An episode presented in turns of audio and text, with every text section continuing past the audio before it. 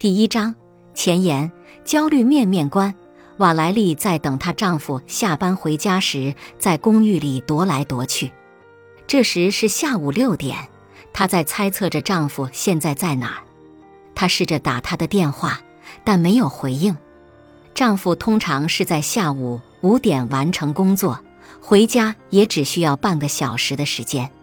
她的心跳开始加速。他为什么这么晚还没回来？他想，他是不是出车祸了？他或许被炒鱿鱼了，现在正在哪家酒吧喝得酩酊大醉，不省人事。他是不是有外遇了？瓦莱丽的情绪在担心、愤怒和恐惧之间来回摇摆。他变得沮丧，因为除了等待别无他法。大约半个小时后，卡尔回来了。他解释说，高速路上正在施工，被堵在了路上。他为什么不回电话？原因很简单，他没有带电话。其实，瓦莱丽这时才注意到卡尔的手机正躺在茶几上。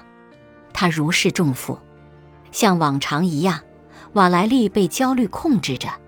唐亥怕坐飞机，大多数情况下，他完全拒绝坐飞机。但是如果他必须这样做，他偶尔也会坐短途航班。如果是这样，在坐飞机前，他会有意识的在头天晚上熬夜，这样他在飞机上就更有可能睡着。他也会在飞机上喝口小酒，甚至会带上安定片。他并不知道一起吃下他们会有危险的后果。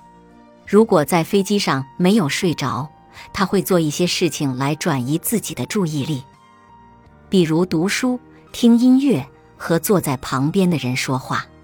如果他必须要坐飞机，他会在几个月前就开始担心，他会经常做噩梦，他害怕飞机会坠毁，并因此拒绝了升职，避开假期，甚至错过了他父母四十周年的结婚纪念日庆典。雅基是一位新妈妈，尽管她过去从来没有过明显的焦虑问题，现在。他却发现自己会出现伤害自己刚出生的女儿的闯入性想法，例如，当给他的女儿换尿布时，他有时会产生勒死自己女儿或对她进行性虐待的想法。这些想法让他感到震惊和害怕。他从来没有想要做这些事情的愿望，也永远不会将这些想法付诸行动。但他担心这可能预示着他会虐待自己的女儿。或者她会成为一个恶毒的妈妈。雅基知道这些想法是不正常的，而且她尽自己所能不去想这些事情。她试着不要与宝宝单独待在一块，或者不让周围有可以用来伤害宝宝的东西。但是她越是不让自己有伤害宝宝的想法，当出现这些闯入性想法时，她就越发焦虑。雅各布为自己的健康感到担心。当他还是一个青少年时，他的父亲突然因中风瘫倒下来，并死在了医院。当他在医院陪伴父亲时，他看到许多中风病人，他们要么不能说话，要么局部瘫痪，要么就像蔬菜一样无精打采。从那以后，雅各布非常害怕自己中风，或者有其他突发性的健康问题。不管他什么时候感到严重的头痛，他立刻会害怕起来，担心自己是不是中风或患上了动脉瘤。带着担心自己会死的恐惧，雅各布冲进了急诊室。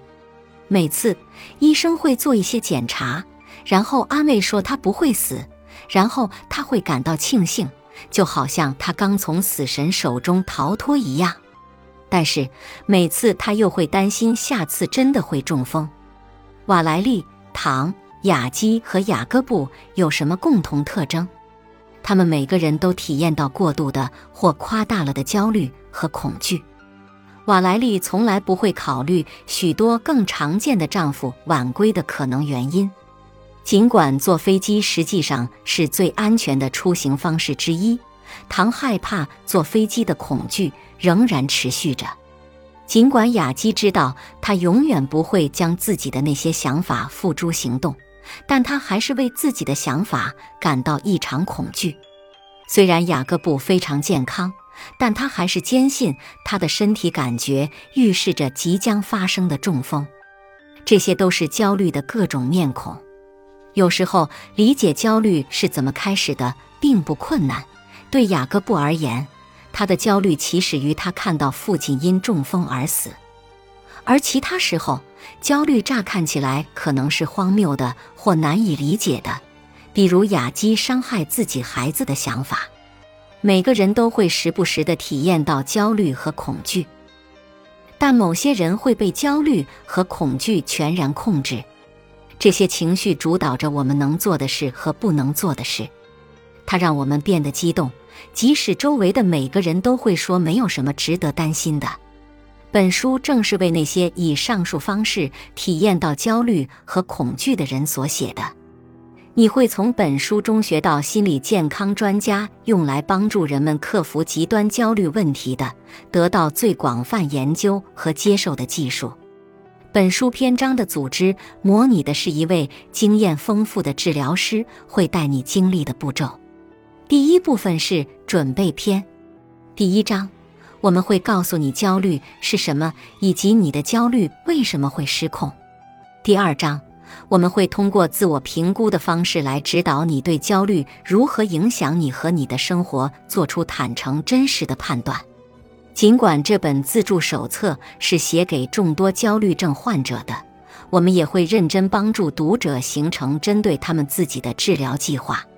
在第三章，我们会告诉你如何使用自我评估的结果来制定你的治疗计划。学习从本书介绍的技术中挑选适合你自己特定的恐惧和担心的解决方案。第二部分是项目篇，包括第四至十章，阐述了核心治疗技术。它以人们熟知的认知行为疗法为基础。认知行为疗法是目前最广为接受、研究和证明有效的心理治疗方法。它有助于人们克服自己的恐惧。